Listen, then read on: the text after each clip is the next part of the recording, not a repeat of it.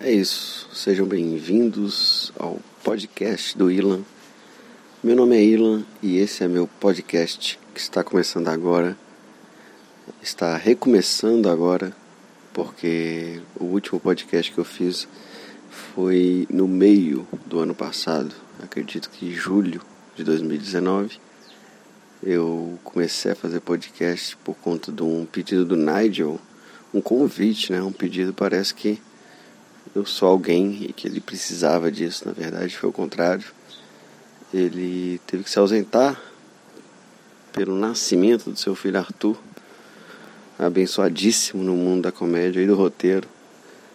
E aí ele me convidou para fazer um episódio e ele já havia dito para eu fazer um podcast antes, porque ele fala isso para todo mundo. Então eu decidi fazer um podcast e depois que eu fiz esse primeiro eu gostei muito e continuei fazendo cada vez mais é, num formato mais livre, né? No início eu comecei com alguns alguns blocos, sei lá, algumas ideias, alguns quadros durante o podcast, mas eu fui abandonando isso com o tempo uma coisa que eu gostei de fazer foi dar um tema para cada podcast, porque aí a gente tem uma espécie de congruência nesse pensamento livre que acontece aqui quando eu gravo podcast. Então a gente já teve episódio. Quando eu digo a gente, é eu que faço e quem já ouviu, né? Esse episódio a gente já teve sobre dormir bem. Esse episódio foi o último, se eu não me engano, sobre dormir bem. A gente já teve um episódio sobre se exercitar, é um episódio sobre hábitos, né? Hábitos saudáveis, ter uma vida saudável. Por que que eu falo sobre isso? Não é porque eu sou um cara fit, eu não sou um cara nada. Você não me veria no canal off de forma alguma. É, dificilmente eu estaria no canal off porque eu faço coisas que precisa que o volume esteja ligado. As pessoas precisam me ouvir quando eu faço as coisas que eu faço. Diferente das pessoas do canal off, que são pessoas visuais, gráficas, são pessoas dos esportes radicais. E elas não precisam falar muito, nem escrever muito. Elas podem fazer isso se elas quiserem, mas não precisam.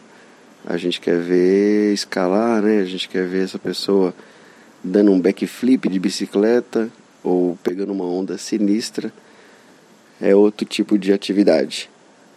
Não é esse tipo de atividade que eu faço. Mas por quê? Mesmo não sendo um exemplo de vida saudável, eu decidi falar sobre isso. Eu acho que é porque é a única coisa que eu sei além de comédia. É isso. É a única coisa que eu realmente aprendi e estudei e pratico até hoje e que eu me dedico às técnicas além da comédia. E da escrita, né? Da escrita também é outra coisa que eu faço e me dedico. Seja em redação, ou roteiro, ou piada mesmo. Mas é isso, é porque eu tive que fazer isso, na verdade, né? Não foi bem uma escolha. Eu não decidi ser uma pessoa que estuda hábitos saudáveis e estilos de vida e como ter um estilo de vida mais sustentável.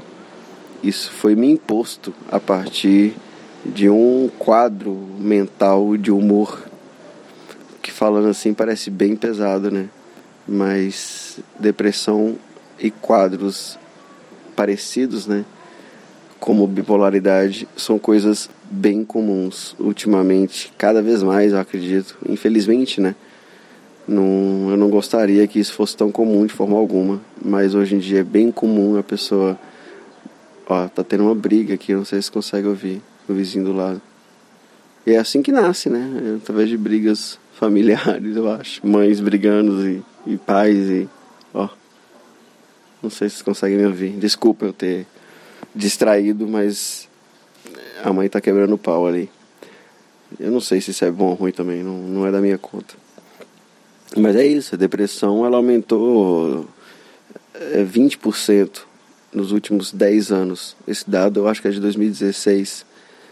Então, o que, que aumentou 20% em 10 anos, né, cara? Se a depressão fosse uma ação, eu, eu queria ter comprado essa ação, porque é uma valorização absurda, muito boa.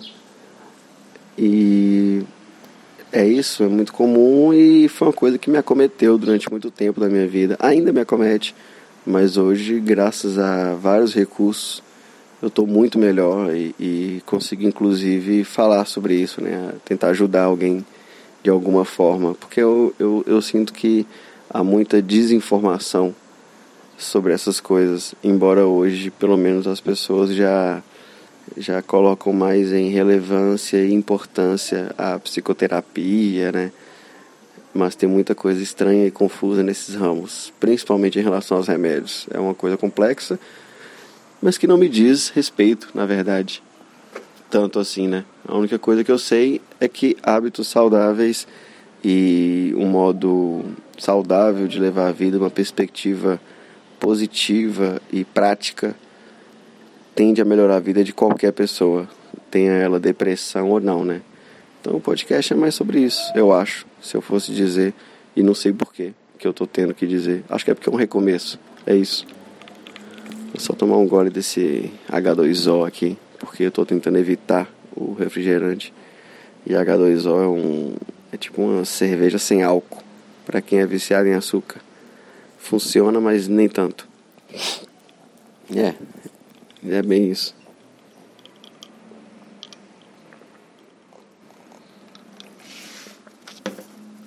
Eu acho que eu vou editar esses goles.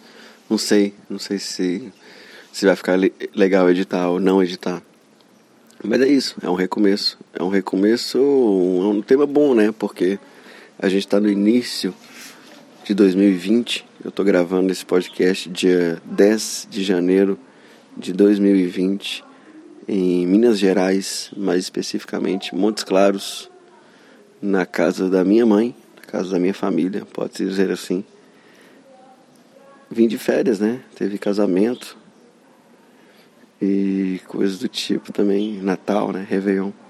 Então foi legal, foi bacana e logo eu estarei partindo para Porto Alegre, que é onde eu resido atualmente, passando por BH, fazer um show, ver a galera algumas pessoas, né, alguns amigos comediantes, ver o Gabriel, o Bruno Berg, o Costoli, ver o pessoal todo. E depois eu vou para queridíssima Porto Alegre, que é onde eu resido. Eu mudei para lá desde final de setembro. Eu fui para lá. E daí eu tô lá desde então. E a ideia é continuar pelo menos até o meio desse ano, desse ano e aí eu vou ver o que, que eu arrumo. Vai dar um recomeço. É um recomeço de várias formas, né? É, início de ano é recomeço para todo mundo. Todo mundo tá nessa onda de novas resoluções e, e novas metas. Muita gente entrando na academia agora e já pegando aquele tanto de exercício por dia que eu já abordei aqui em outro podcast, que é a coisa mais errada que você pode fazer quando você entra na academia é pegar um treino longo e cansativo. É, contra, é completamente contra tudo aquilo que a gente sabe de programação de hábitos, né, de comportamento, porque o ideal é começar bem devagarzinho, bem tranquilo. Então tem isso, a gente está no início do ano, é um recomeço.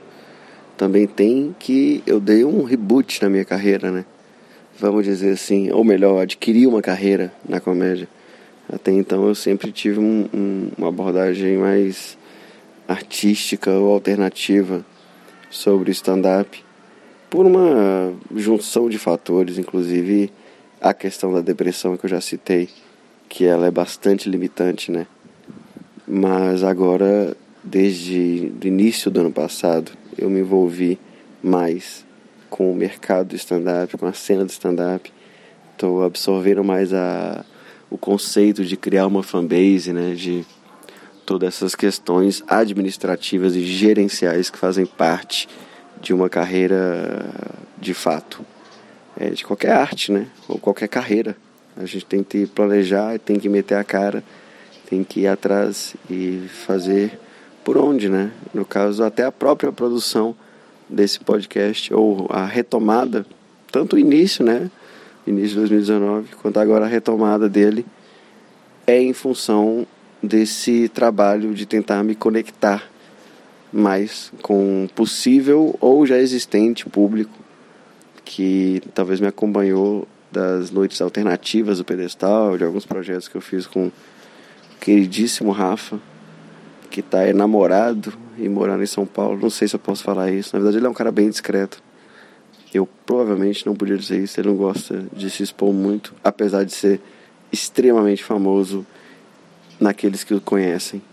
Tem essas pessoas, né? A internet nos deu essa possibilidade de ter pessoas extremamente famosas num nicho muito específico. É o desconhecido famoso, é o famoso desconhecido. Não... Provavelmente foi uma, foi uma péssima tentativa de colocar um termo aqui nesse fenômeno, mas é um fenômeno que existe. É, existe isso muito, né? Principalmente em, em áreas específicas dos nerds, né? quem conhece o Mordente é muito pela UDR e a partir daí pelo satirismo, né? Mas o Mordente agora, por exemplo, ele está voltando à música cada vez mais, produzindo mais coisa, mais conteúdo. E é uma viagem, viu? Porra, tem um CD do Mordente, tá no Spotify. O Garoto Bronzeado. Muito, muito bom, muito bom. É instrumental assim, coisa bem é, post-rock, tem várias misturas. O Modente é um cara bem diverso. Então ele brincou com muita coisa. E eu gosto muito de ver o trabalho musical dele. Mordente é um cara que, que ataca várias frentes, né? Ele é uma pessoa de, de muitas habilidades e, e muitos, muitas inclinações. Então isso é bem legal. Ele é um cara da hora. E é um recomeço. Por isso, por essa questão da carreira. É um recomeço por essa questão do ano. Todo mundo, eu acredito, né? Eu acho isso. Todo mundo faz uma reflexão de fim de ano. Alguns ficam até mais deprê. É comum, né? É, infelizmente, o, o a intensificar a depressão no fim de ano. Então, meus amigos góticos e negativos, nilistas, cínicos, e desesperançosos. Relaxem, respirem, tentem voltar para o presente sempre que possível. Usem todos os recursos que vocês têm, principalmente os recursos positivos, né? É, família, amigos, romance, é, algum ofício, tudo isso é importante, tudo isso dá base para a gente. Mas não se perca, tá? Não se perca nos grupos, não se perca na identidade tribal, não se perca em, em jogos, em vícios, em muletas. Segura firme, segura firme embora, porque a vida é para frente, o tempo não para. É uma esteira que não desliga, é a vida. Então você pode andar e talvez até tentar ditar um pouco a velocidade que a esteira está mas se você sentar, você vai ser carregado para trás. O que também tá tudo bem, tá? Porque, como eu disse, é muito comum, né? Esses quadros mentais, essas questões todas. E uma coisa que está muito ligada nisso tudo é a culpa. As pessoas sentem muita culpa. Principalmente as pessoas que têm depressão e que estão um pouco mais distantes de ter um tratamento eficiente ou de de enxergar a luz. Eu não sei como descrever. Desculpa, eu não sei como descrever, na verdade, porque eu ainda estou num processo de autodescoberta sobre o que, que aconteceu exatamente. Porque eu posso dizer, é, confiante, plenamente, que eu estou em outro lugar agora. Então, assim, mesmo quando eu fico deprimido, não é igual antes. Não tem. Quando eu estava realmente deprimido, num caso talvez seja o nível, né? Talvez eu estava numa depressão mais grave e agora eu enfrento alguns episódios mais menos intensos, mais leves, não sei dizer exatamente, mas eu ainda estou suscetível a variações de humor e tudo mais, só que de uma maneira diferente, de uma maneira que não me incapacita como antes, não me restringe, não me impossibilita tanto como era antes, me cerceava bastante é, essa condição e é muito complexo, né? Porque é, a gente difícil de entender, é difícil de viver, é difícil das pessoas ao seu redor lidarem, é difícil você conciliar isso com relacionamentos. Então, tudo isso está suscetível a, a ser impactado por um quadro de humor desse tipo, né? Então é realmente complexo, mas apesar disso há esperança, tá? Isso é engraçado dizer isso, porque é uma coisa que eu entendia racionalmente, mas eu não conseguia sentir quando eu estava, é, vamos dizer, imerso na depressão. E hoje eu, eu, eu não me reconheço mais, assim, se a gente for analisar.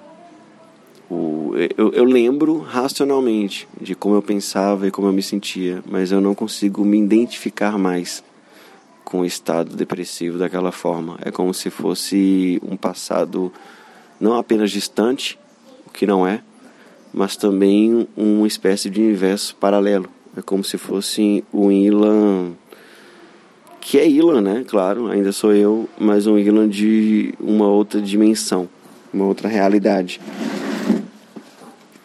É bem assim que eu, que eu descreveria a diferença e a minha percepção hoje desse tempo que eu estive deprimido.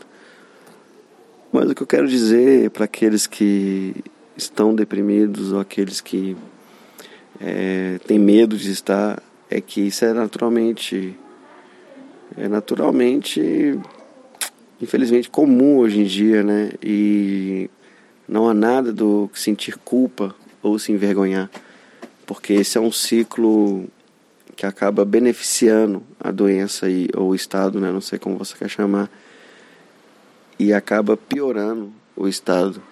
É uma contradição, né? sem dúvida nenhuma, porque a culpa é justamente. Só um segundo.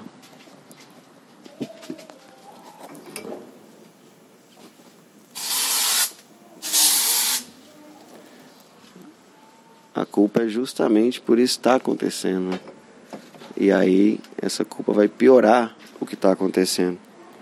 Então realmente é, é uma coisa que piora e que, por mais estranho que pareça, só fazer uma alteração de lugar aqui.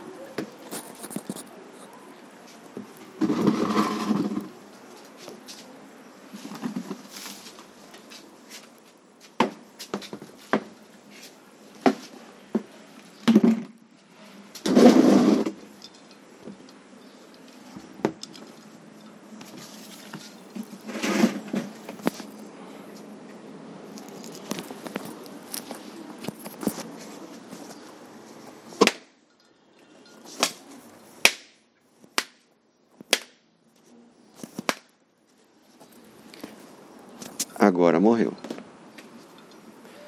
Era uma baratíssima que até não me incomodaria, mas ela estava tão perto de mim que eu não sei se eu ia conseguir concentrar nesse podcast. É estranho matar uma barata para mim, porque muito tempo eu, por muito tempo eu estive tentando praticar à risca os cinco preceitos budistas, porque é a minha prática, né? É, chama ele como quiser, filosófica, religiosa. Para mim isso é só um termo, né? Porque no fundo é a maneira como eu vivo. É a maneira como eu enxergo as coisas e não é uma coisa que eu eu não escolhi o budismo e decidi seguir tudo. Eu me identifiquei com, com os ensinamentos de Buda e é justamente o que ele diz, né? Ele diz que você tem que observar você tem que perceber. Senão não tem validade nenhuma, senão você não está tendo autonomia, né? Então é, é, bem interessante esse aspecto do budismo, de, da não fé. É, apesar de não ser ciência, né? Claro que não, porque quando você sabe de algo por experiência própria, isso é empirismo.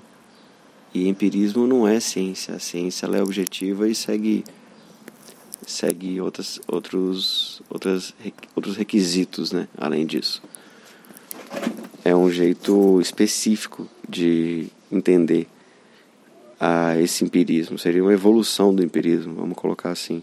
Mas então, os cinco preceitos budistas, é, o primeiro deles é não matar. Então, levar, levar isso à risca seria não matar nem mesmo um inseto, seria não se alimentar de carne ou ou de algum animal, qualquer tipo de animal. E aí tem vários, né? Tem não matar, tem. É parecido com os mandamentos. É, claramente, né? Já que eu acredito que há uma, uma verdade arquetípica a qual as religiões tentam exprimir, tentam descrever. Então, há muitas coincidências nas religiões no geral, até mesmo nas dármicas com as abraâmicas, né, que é, seriam ditas, entre aspas, orientais e as ocidentais. Então, os cinco preceitos do budismo tem não matar, tem não roubar, tem evitar a fala negativa, né, a fala prejudicial, e tudo isso é mais complexo, né? O não roubar, por exemplo, é está descrito com não pegar o que não lhe é dado que eu acho bem específico, né? Engraçado isso. Parece que Buda falou assim: proibido roubar. Aí o cara falou assim: mas achado não é roubado. Aí Buda falou: ok.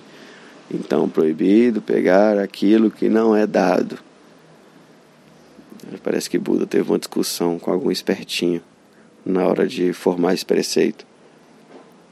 E, enfim, tem vários outros. Tem conduta sexual imprópria, tem abster-se de usar álcool, né, ou, qualquer tipo de droga que atrapalhe o discernimento ou que leve a, a prática inconsequente.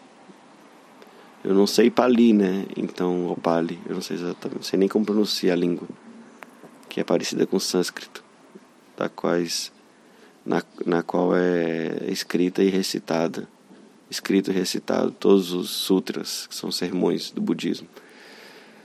Enfim, eu não, eu não sei, mas em inglês é recklessness, recklessness, que é comportamento, seria inconsequência, né, inconsequente. É mais ou menos isso.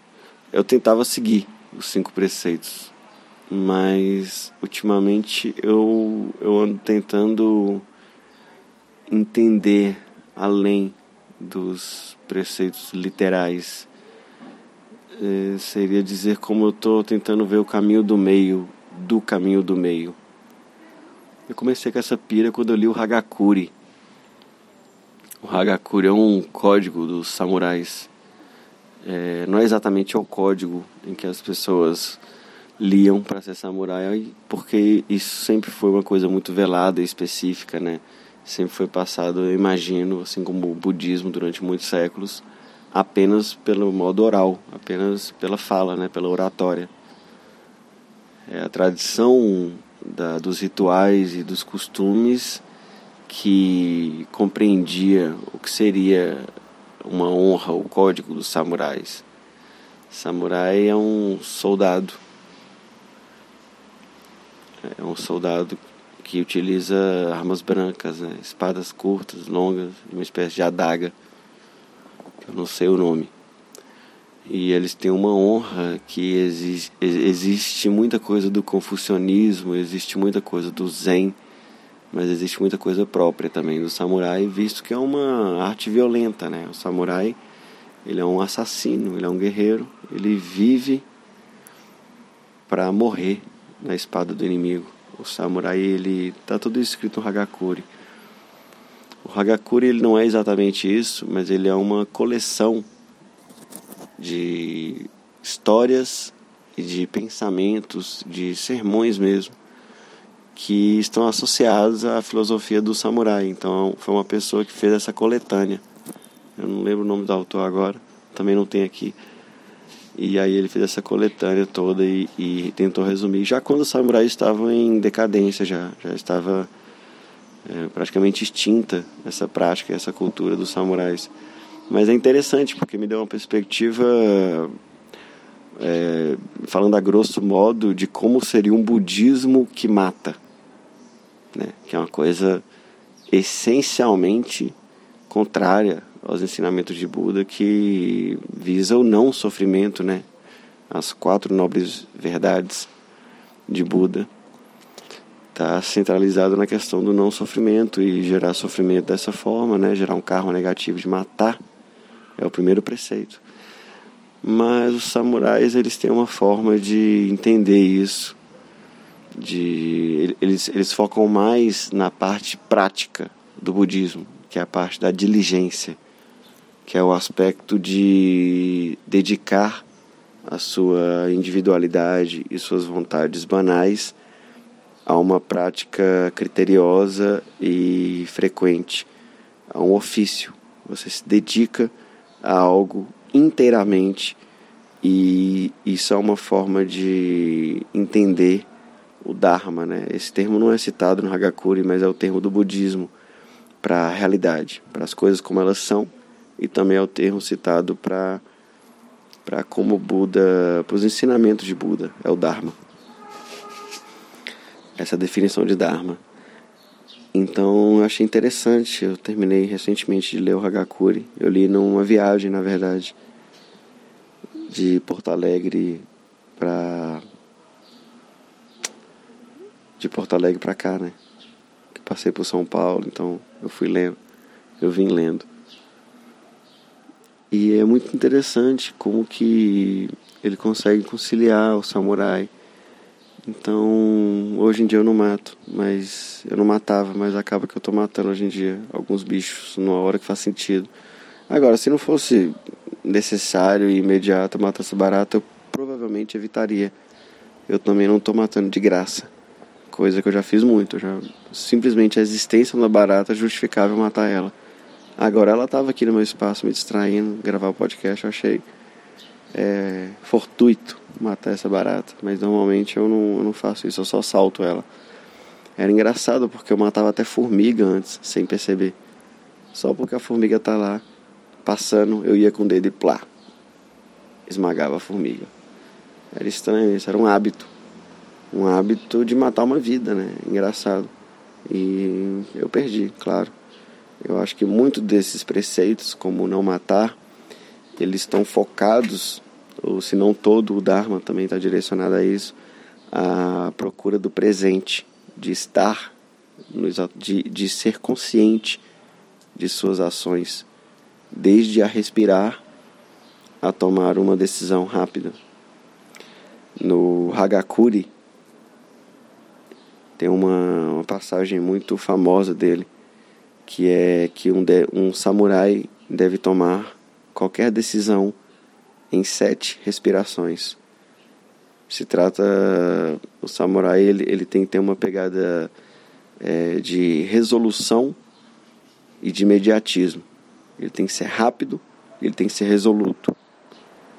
Qualquer pensamento a mais disso gera confusão e atrapalha o discernimento do samurai. Eu acho isso muito interessante. Essa parte me, me deixou pensando bastante, porque a gente tende a crer que quanto mais a gente pensar numa coisa, quanto mais a gente ruminar alguma coisa na cabeça, a gente vai achar uma solução. Né? Como se tudo fosse um grande quebra-cabeça e tudo tem uma solução perfeita, ideal. E eu acredito que tomar uma decisão em sete respirações, né, que é um modo de dizer de tomar uma decisão rápida, é entender que talvez esse, esse ciclo de pensamento não seja a maneira mais sábia de tomar uma decisão. E para mim faz todo sentido, porque quando a gente entra nesse processo de ficar pensando muito numa coisa, numa maneira de solucionar uma coisa, me parece que a gente vai só atolando mais e mais em pensamentos e as ramificações desses pensamentos e cenários hipotéticos. E isso que eu estou descrevendo parece muito com ansiedade, né? A própria ansiedade, ou, ou, ou, ou que traria uma ansiedade, porque chega um determinado momento que a ansiedade, igual numa crise de ansiedade, né? um, um ataque de pânico, não é nenhuma coisa do, da cabeça do pensamento, é uma reação física involuntária de desespero, de emergência, como se estivesse prestes a morrer. E muitos acreditam nisso durante um ataque desse tipo. Mas a ansiedade me parece que ela nasce antes disso. Ela nasce no, no pensamento demasiado, no overthinking. Ela nasce na projeção do futuro. É, porque um estado de alerta é um alerta a quê? É um alerta a um perigo eminente. E um perigo significa a possibilidade de, de uma destruição em breve. A gente tem medo do perigo e o perigo é sempre de alguma coisa, da morte, da, da, da ferida, de uma perda. Então a ansiedade me parece uma, um, um, me parece fruto de um processo de projetar-se para o futuro e no caso em diversos cenários. E por que não? Aí entra a real questão né? Os piores possíveis os piores cenários possíveis. Então essa questão do Hagakure de tomar uma decisão em sete respirações me soa como algo paralelo ou, ou análogo à ideia de meditação budista, de atenção plena e concentração plena, de estar no presente, porque a gente, acho que nossa própria cabeça e o jeito dela funcionar pensando e pensando, que é isso que a gente faz, né? A gente associa coisas e tira conclusões o tempo todo, é isso que é raciocinar sobre as coisas. Isso está envolvido em qualquer tomada de decisão que a gente faça na vida.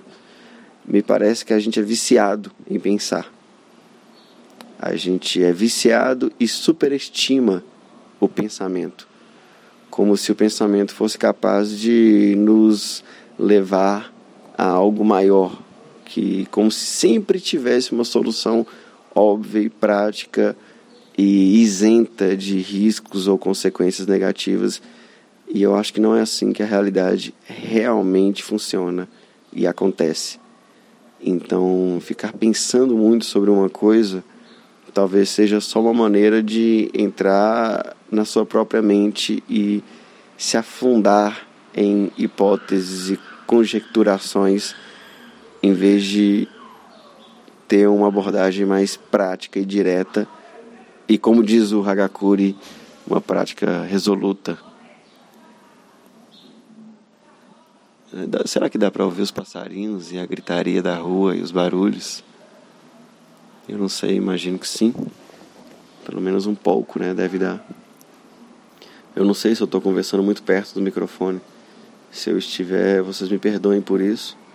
Eu vou tentar padronizar melhor essa questão da distância do mic para obter um resultado mais eficiente nesse podcast.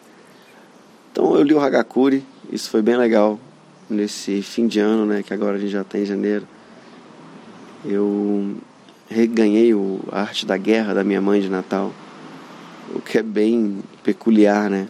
Mas eu acho que é justamente porque ela me viu lendo Hagakure e, e sabe também que eu estou num momento de retomada na minha vida, que eu tô como se eu tivesse despertado e saído de um longo período de sono, sonho e sonolência e agora eu estou desperto e eu estou tendo muita coisa para processar nessa questão do, do mercado da comédia, como que funciona a política e, e, e as moedas de troca e, e, os caminhos e as inserções, os espaços para apresentar. Então eu acho que referente a toda essa questão do livro que eu estava lendo e da situação que eu me encontro agora, é, principalmente no sul, né, que é uma cena nova para mim, é uma cena a qual eu escolhi, mas eu não fui exatamente escolhido, né? Eu, eu decidi migrar para lá esperando que houvesse alguma abertura e aceitação, porque eu acredito na comédia. Eu, eu me dedico muito ao meu trabalho, eu me dedico há alguns anos, apesar de ter passado esse período de quatro, cinco anos é, dedicados à comédia alternativa, à, à comédia experimental, ao pedestal, né, que é um projeto que eu tive com o Rafa Mordente e que foi bom, foi, foi muito bom. A gente teve momentos incríveis e, e abrigou muitos novos comediantes na cena de Minas Gerais que hoje, graças a Deus, estão cada vez com mais espaço, e mais texto e mais capacidade. O Gabriel, um deles, o Paulo, então assim, amigos, né, que de alguma forma eu pude contribuir na carreira e isso me deixa feliz. Mas foi um período que eu fiquei moscando do mercado, né? Que eu fiquei fora das redes sociais praticamente, que eu, que eu não me dediquei, me dediquei ao meu canal do YouTube que eu gostaria.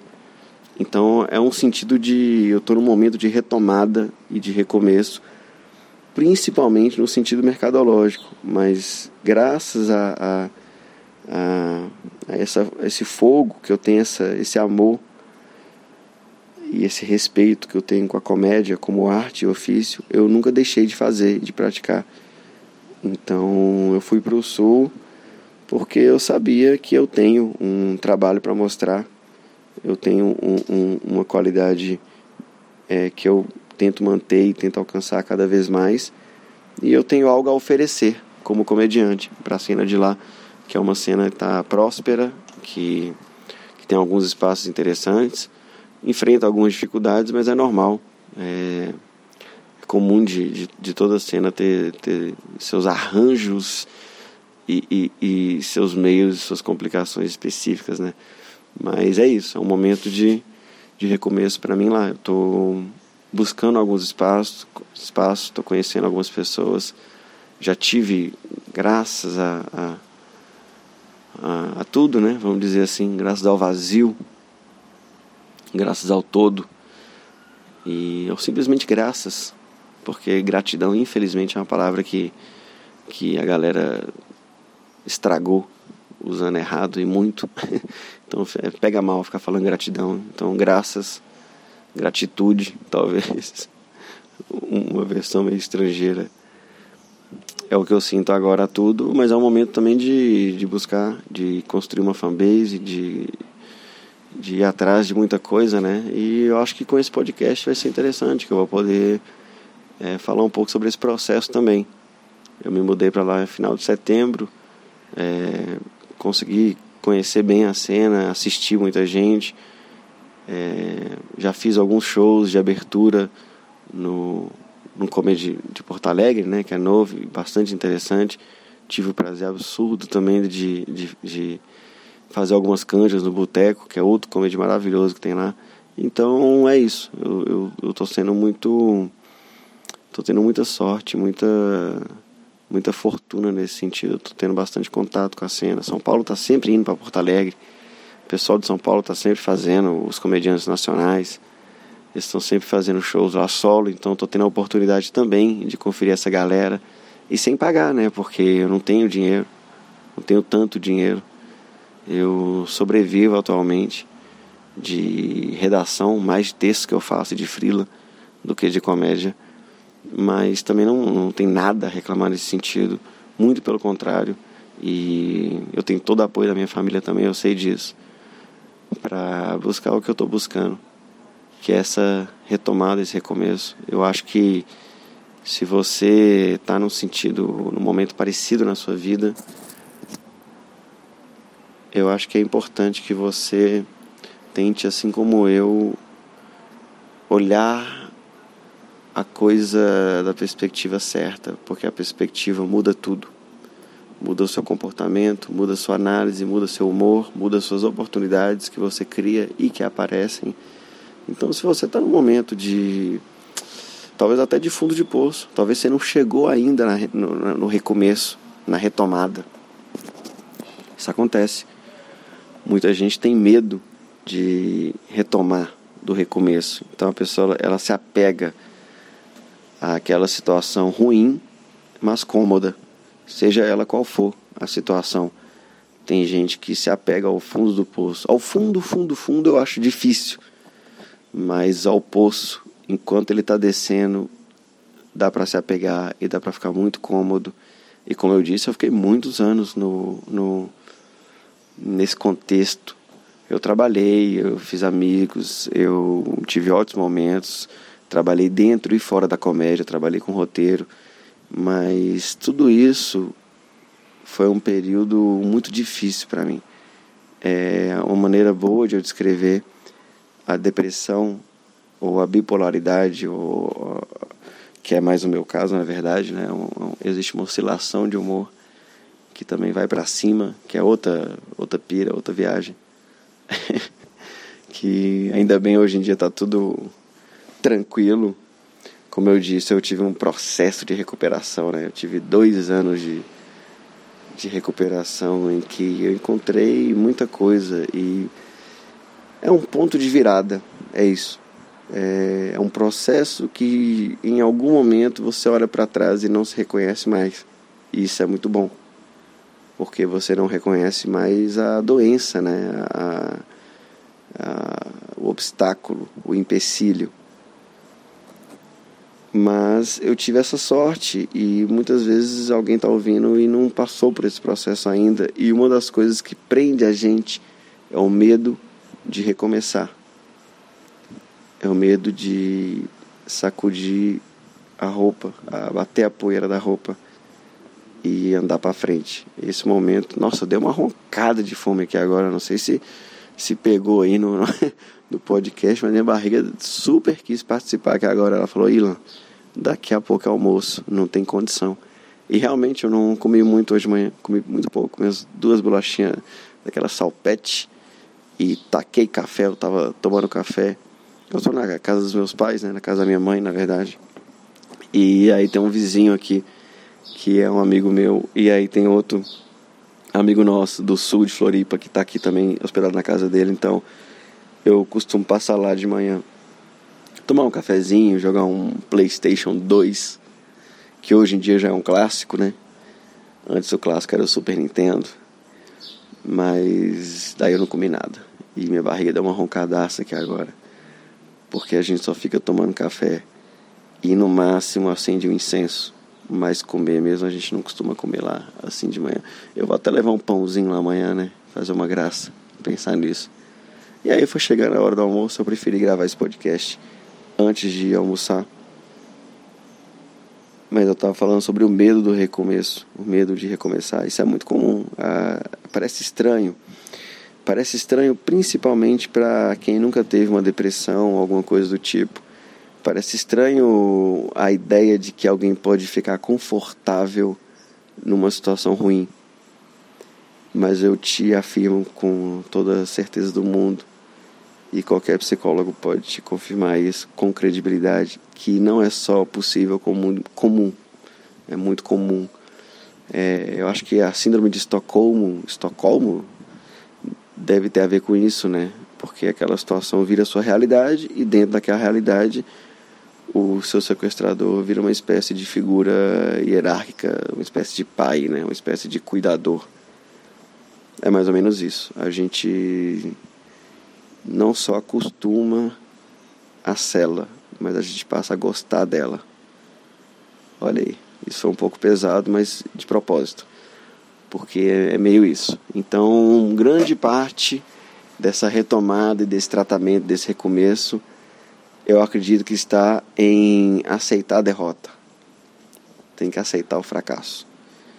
Tem que tomar a porrada e cair e ficar no chão para ter condição de levantar de verdade, porque se você continua levantando toda hora é igual um, um boxeador que que não sabe que perdeu, mas não tem a mínima condição de lutar.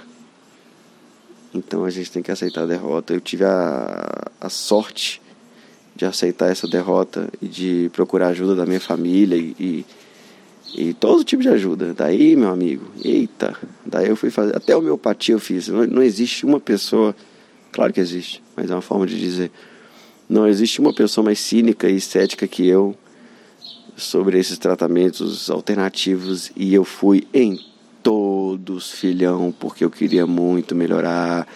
Nossa, eu fiz tudo. Eu fiz tudo que me era possível. E muita coisa funcionou, muita coisa ajudou a outra, foi puxando. E eu não sei exatamente o que que foi o ponto de virada ou se foi a simples o, o simples buscar de verdade mudar. E para isso eu tive que chegar no meu fundo do poço. Essa é a verdade. Mas eu consegui bater no chão e voltar. E é muito bom estar nesse lugar agora, essa é a verdade. Eu fico. Como eu disse, eu lembro e é, é como se não fosse eu. Eu, eu. Às vezes eu sinto até uma saudade estranha, porque existe algo confortante em não poder fazer nada. E era meio como eu me sentia. E era meio. E era o que estava acontecendo, né? De certa forma. É estranho isso. Existe um, um conforto na paralisação. Existe uma liberdade em, em estar imóvel. É mais ou menos isso. Ou eu estou falando bobagem? Eu acho que não. Mas é importante sair disso. É importante entender que. E hoje, nossa senhora, hoje eu tô. Nossa galera, vocês não têm noção. 2018, que isso, cara? Eu malhei o ano todo comi bem, assim. Eu sou meio fissurado por açúcar, tenho um, um probleminha de vontade de comer açúcar que a gente está lidando diariamente. Mas em 2018 eu consegui baixar isso muito e malhei o ano todo. Que isso, eu fiquei muito gostoso. Nossa, eu fiquei muito feliz. Eu, eu cre, cresci uns 6 quilos de massa muscular, estava me achando muito mais do que eu realmente estava, com certeza.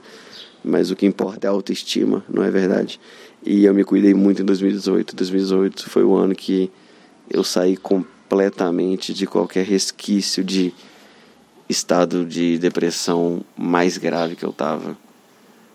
E isso é muito bom, mas veio com muito processo, veio muita coisa. Eu não, eu não saberia dizer, talvez alguém está se perguntando, você está se perguntando o que, que funcionou. Eu não sei, tá? Eu não sei o que funcionou, porque eu meditei e isso me ajudou muito na minha ansiedade eu me exercitei, como eu disse, né, regularmente. Isso me ajudou muito na minha indisposição, preguiça e, e energia. E eu me encontrei no budismo em 2017, no início de 2017, eu acho. Eu comecei a, a trilhar mais esse caminho do budismo. E isso me ajudou a ter uma perspectiva, a ter um propósito, a entender as coisas ainda que materialmente, porque o budismo não tem essa visão de Deus, né, que a gente costuma ter, por exemplo, no cristianismo. Mas apesar disso, o budismo ele ele encaixou com uma luva no que eu sentia e me ofereceu uma perspectiva positiva, sem mudar nada do que eu achava. É, parece estranho, mas é porque a parada é sinistra, meu irmão. É bem legal. Eu, porra, Buda, oh, sou fãzão de Buda, sério mesmo. Se tem um cara que eu acho assim, doido, doideira, é Buda. Buda é doideira demais. Meu Deus, velho, Jesus topíssimo. Assim, não tenho um defeito para colocar em Jesus. Não tenho, nunca teria. E ele, para mim, disse a mesma coisa, com outras palavras, com outras metáforas eu tenho a impressão que Jesus deu uma mastigadinha a mais pra galera, para ficar mais tranquilinho de entender. Jogou umas metáforas meio. Ou não, sei lá. Quem sou eu para dizer alguma coisa, né? E é. Aí que tá a questão. Eu também sou igual peixe, eu morro muito pela boca. E a fala correta é uma das coisas mais difíceis para mim dentro da prática do caminho do meio, do caminho budista, ou da prática com P maiúsculo ou com P minúsculo, porque também é chamada apenas de prática. Então, faz parte disso tudo, cara. Eu, eu fiz muita coisa. Então, tente tudo, tente tudo que você puder, assim, pra... E aí vai desde, igual eu disse mais cedo, desde trocar uma ideia com teu amigo, estreitar os laços com sua família, procurar uma terapia, fazer uma atividade física. Talvez você está num estado complicado, que você não realmente não está conseguindo fazer nada, nada, nada, nada, nada. E aí você vai precisar de um remedito e não tem problema nenhum nisso, sabe? Toma um remedito. Ou talvez você nem tá no estado tão absurdo, mas também precisa de um remedito. Toma um remedito, mas não confia só no remedito. Toma um remedito e vai com outras coisas também. Vem com a socialização, vem com a criatividade, vem com o propósito de vida. Acha uma espécie de filosofia ou de. Não precisa ser uma religião explicitamente. Eu lembro que minha mãe, por muitos anos, falava: você tem que ter fé. É difícil viver sem fé. E hoje eu entendo o que ela quer dizer. É difícil viver sem um propósito, sem, sem algum direcionamento do que, que é a vida e o que, que você está arrumando. Então é bom ter isso. E é bom ter todos os recursos que você puder utilizar. E por favor, sem culpa, sem vergonha, sem ressentimento e remorso e sem medo de mudar, tá? É, se eu eu sei que eu vou um pouco pesado nesse lance de doença mental e não sei o que, mas é porque é minha realidade. E se não for a sua realidade, se nunca foi, muito bom também. Eu acho que isso talvez tenha te dado um, uma compreensão talvez maior do que, que é a visão de alguém que está deprimido, né? No meu caso, esteve deprimido. Agora eu estou deprimido, mas é diferente. Eu estou deprimidinho. Ainda é uma depressãozinha, porque eu não estou 100% curado, não sou outra pessoa. Eu sou uma pessoa estabilizada dentro do meu rolê. Eu sou um cara que vive bem, graças a Deus, mas que tem que estar sempre se vigiando e sempre voltando a esses fundamentos para estar tá sempre legal. Então agora, por exemplo, esse final de ano eu dei uma deprimida de verdade. Agora minha namorada acabou de se mudar para o Rio Grande do Norte e eu moro no Rio Grande do Sul. Não é o mesmo Rio Grande, são Rio Grandes bem longe um do outro, bem distintos. Então esse tipo de coisa acontece e muda a, a estabilidade nossa, muda a nossa emoção para todo mundo. Quem, quem tem a cabecinha mais doida ou quem não tem, é normal. E a gente tem que lidar com isso da melhor maneira possível, da maneira mais racional. No meu caso, eu já estou voltando a malhar. Ontem eu dei uma malhadinha bem de leve, hoje eu vou dar outra malhadinha de leve. E estou precisando dar uma geral no quarto, no meu quarto, né, entre aspas, aqui na casa da minha família, para dar uma reestruturada. Tenho trabalhado também nas férias, então é, isso é bom. Isso é bom porque ajuda a ter uma rotina e rotina é fundamental para a gente não se entregar né, a uma tristeza que vai consumindo a gente aos poucos. Então eu estou bem, apesar de deprimido, e é isso que eu espero para você ouvinte, que talvez ainda não está nessa etapa, ainda não está nesse grau, ainda está deprimido real, real mesmo. Segura as pontas e vão com calma, tá? Vão devagarzinho. É... Vamos tranquilo, vem tranquilo. Vai tranquilo e vem tranquilo. Eu acho que é essa a mensagem sobre o tema de recomeçar. Eu acho que o lance de recomeçar é ir tranquilo. Vem tranquilo, vai tranquilo, é, vai com calma. É o tentar sem tentar. É o esforço sem esforço. É contraditório. Mas em tempo você descobre que a realidade é contraditória. E que tudo bem, porque as coisas coexistem. As leis mecânicas coexistem com as leis quânticas.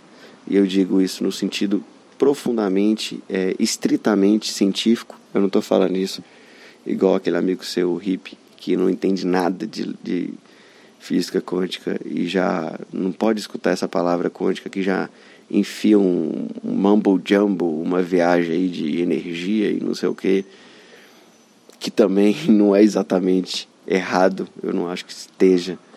Eu, eu acho que Ki e energia, medicina chinesa, por exemplo, eu acho que essas questões é uma forma de entender a realidade não necessariamente errada. Eu acho que a realidade é perceptiva mas agora eu fui bem fundo e isso não tem nada a ver com recomeço.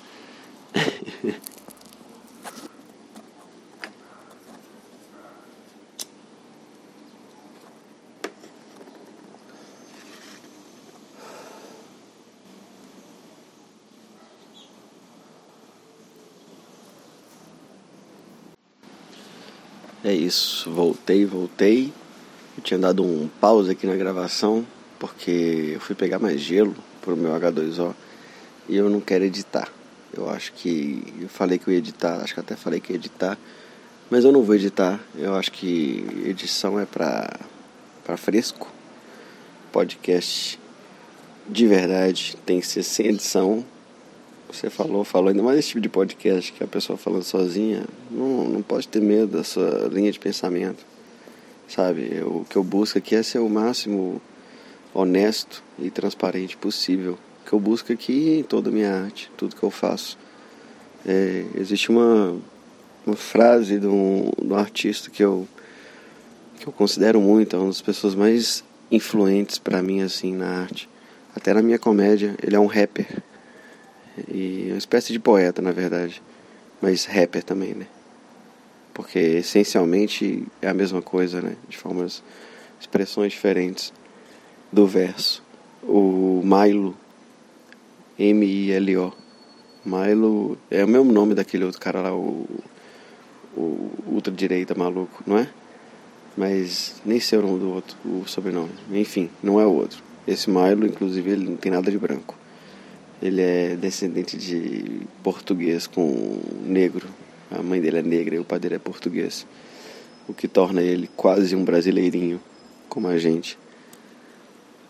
Mas o Milo ele tem uma frase que fala I'm trying to strip myself to be a mirror for someone else. E meu inglês é um lixo, principalmente de pronúncia. Na verdade, só de pronúncia mesmo. E o que ele quer dizer é que ele está tentando ser um espelho. Ele está tentando ele está tentando tirar sua roupa, ficar nu para ser um espelho para alguém eu acho que com esse verso ele define muito o que é arte.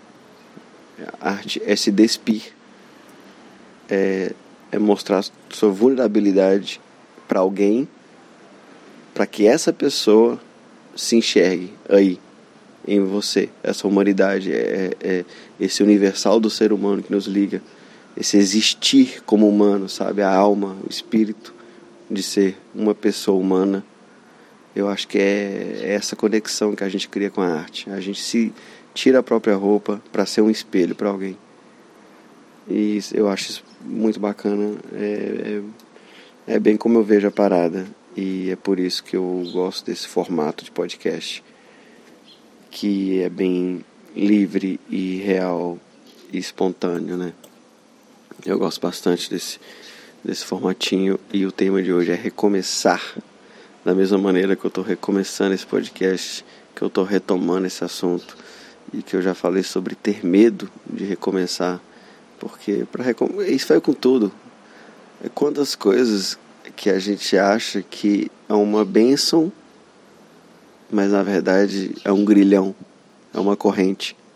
Quantas coisas que que era bom antes, mas não te serve mais e você continua usando sabe? Como se fosse uma roupa velha que vai apertando, apertando, mas você se recusa a admitir que cresceu. Quantos hábitos, quantas coisas que, que definem nossa vida, quantos relacionamentos tem aí de pessoas infelizes uma, uma com a outra, sem a menor perspectiva de, de melhorarem, sem a menor conexão ou vontade de se conectar, porque eu acho que amor é escolha eu acho que paixão é involuntário, mas amor tem muito a ver com escolha e com disciplina e com, com presença. Mas quantas pessoas não têm sequer a vontade de se conectar mais com as outras e insistem no relacionamento porque aquilo já foi bom um dia, porque aquela roupa que está apertando, a pessoa acha que ainda serve ou tem medo de não encontrar outra. É o medo, né? É o medo do, do, do desconhecido. Tudo aquilo que a gente não tem ainda é desconhecido. É, é, é o escuro. É o medo do escuro, do breu. De sair do emprego que você odeia e que nem te paga tão bem. Embora hoje em dia sair do emprego que você odeia e nem te paga tão bem, talvez não seja a melhor escolha, visto que o mais provável é que você arrume um subemprego pior ainda. Ou não, depende do seu currículo, depende dos seus contatos. Mas talvez dá para você planejar alguma coisa, fazer uma meta algo alcançável, mas que, que seu, seu próprio medo te impede, né? É o medo de recomeçar. Porque para recomeçar é igual Krishna. É Krishna? Acho que agora eu tô, tô indo em águas desconhecidas para mim. A deusa da destruição, Vishna? Deve ser Vishna. Vishna a deusa da destruição. É isso, tudo precisa ser destruído para recomeçar. Sabe? Não existe vida sem morte. É, é essa a grande questão. Então, tem que desapegar para alguma coisa para se dar a oportunidade de vir outra coisa nova. Isso vale para absolutamente tanta coisa, né? Ou qualquer coisa. Qualquer coisa que não te serve mais. Não pode ter medo tem que recomeçar e recomeçar é dar um pulo de fé, sabe? É dar um mergulho no abismo. Isso é bom. E a adrenalina sobe. E é por isso que eu ainda sinto saudade de quando eu estava realmente deprimido. Porque hoje eu, hoje eu vivo no desconhecido, né? Um pé no conhecido, no conforto, na segurança, e um pé no desconhecido, no novo, no risco, nos desafios, no crescimento. Não, não existe crescimento se você ficar dentro do berço a vida inteira. Você tem que quebrar aquelas paredinhas ali. E. E, pra, e não dá pra se jogar 100%. Eu falei para mergulhar no abismo, mas talvez era bom pelo menos amarrar uma corda aí no pé para você saber de onde você veio antes de dar esse pulo, porque a gente precisa também ter alguma coisa. O ser humano é é difícil assim, não, não tem como você. Eu digo por exemplo, se você precisa sair do emprego, eu espero que você possa contar com sua família, ou com o seu parceiro ou parceira, seus amigos. Se você vai mudar de amizade, você vai distanciar de pessoas que você tem um convívio social e não estão te fazendo bem, eu espero que você tenha um emprego. Eu espero que, entendeu? É, é importante evitar os extremos. E esse, inclusive, é o tema do podcast que eu vou fazer com o Thiago Carmona, um podcast novo que a gente está fazendo. É bem legal. Assim, eu imagino que seja legal, né? É, são as conversas, é uma das pessoas que eu mais gosto de conversar na minha vida. E eu acho que isso é um pouco recíproco, pelo menos um pouco. E a gente tem ótimas conversas, eu e o Carmona, a gente é muito livre e, e tranquilo e seguro um com o outro. Eu espero que a gente consiga passar um pouco disso, dessa, dessa conexão e liberdade que a gente tem para quem for ouvir o podcast nosso que ainda vou ver como vai ser lançado, mas vai ser bem legal. E é isso, eu estou recomeçando esse ano com muito, muita energia, muito sangue no olho, um passinho no desconhecido, um passinho no conhecido, uma mãozinha no, no azul da comédia, outra mãozinha no verde do exercício físico.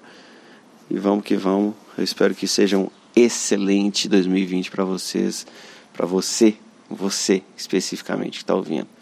Eu espero que seja um excelente 2020 para você e que você vá com calma, vá tranquilo, tranquila e consiga ir atrás dos seus objetivos e tenha objetivos, mas na tranquilidade.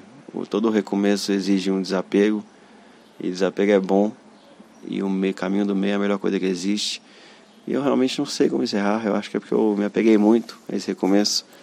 Vamos que vamos. Nos vemos no próximo episódio desse podcast. É o podcast do Ilan. Cara, se você curtiu esse podcast, ou se você curte alguma coisa que eu faço, dá uma moralzinha nas redes sociais, porque eu tô voltando com tudo e tamo junto. YouTube vai ter também, viu? Eu acho que eu vou até jogar esse podcast no YouTube também. Esse aqui eu não sei não. Principal, eu deixo esse aqui só pros fãs verdadeiros do Twitter e do Spotify. Vamos ver. Mas vai ter conteúdo no YouTube, canal do Ilan, Insta do Ilan, meu Instagram tá aí. Vamos voltar com tudo no nesse 2020. Pronto para o ataque, pronto para a defesa. Foco no objetivo, pé no presente. Valeu, um beijo. Fiquem com Buda. Amém.